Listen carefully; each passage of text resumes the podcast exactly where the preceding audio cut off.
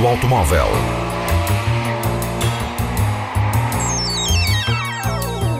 A tecnologia, a análise, as novidades do setor estão na Antena 1 Madeira.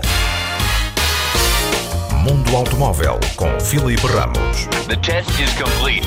You can exit the car now. A Honda vai disponibilizar em Portugal um motor diesel 1.6 no Civic. A chegada está prevista para março do próximo ano.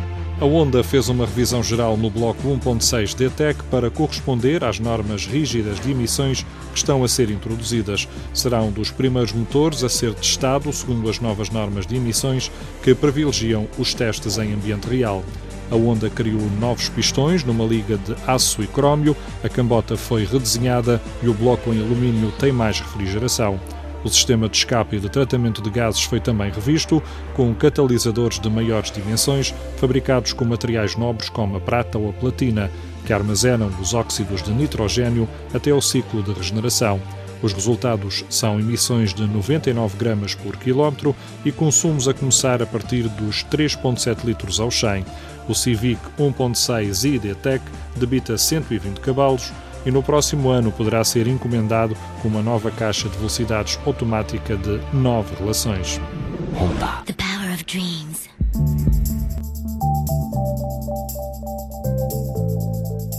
A Volkswagen vai colocar no mercado um pequeno SUV com base no atual modelo Up, o gêmeo do Skoda Citigo e do Seat Mii. A produção deverá ser na fábrica da República Checa embalada pelo sucesso de outros modelos SUV, como o T-Roc ou o T-Cross da Volkswagen, e outros SUVs do grupo, como o Seat Ateca ou o Skoda Kodiaq, a Volkswagen aposta agora no modelo mais pequeno da gama para criar uma versão SUV apontando um público jovem em mercados como o Brasil e o Médio Oriente, a construção do T-Track deverá ser este nome a adotar, terá por base o Volkswagen Hub e a linha de motores disponíveis, todos eles a gasolina. Não deverá existir uma versão a diesel, mas a considerar as tendências de mercado, deverá ser criada uma versão elétrica do Volkswagen T-Track. Senhores passageiros, por favor, regressem aos vossos lugares e coloquem os cintos de segurança. É a mais luxuosa de sempre, a oitava geração do Rolls-Royce Phantom já está disponível. Foi recentemente revelada em Londres após seis anos de desenvolvimento. Com uma plataforma em alumínio, a rigidez subiu cerca de 30%.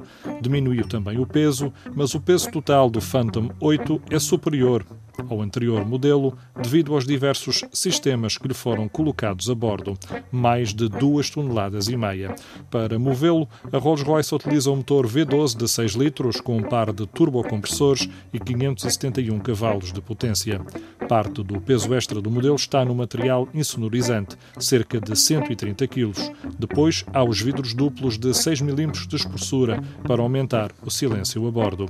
A Continental criou também um tipo especial de pneu pneu que inclui isolantes acústicos.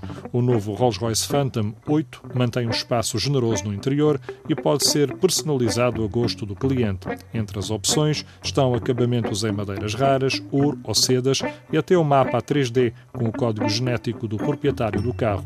Mas a Rolls-Royce está aberta a outras sugestões.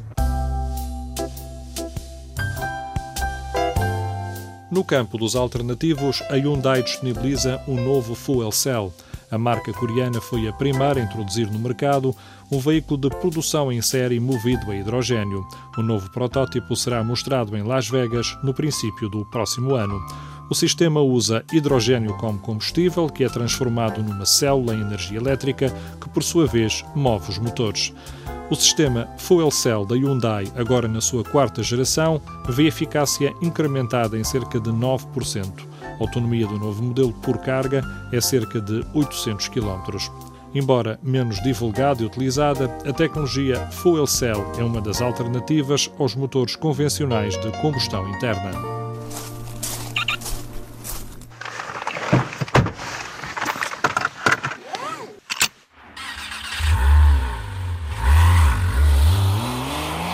Mundo Automóvel.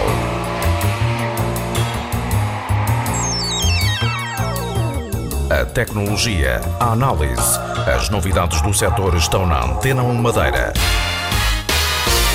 Mundo automóvel com Filipe Ramos. The test is complete. You can exit the car now.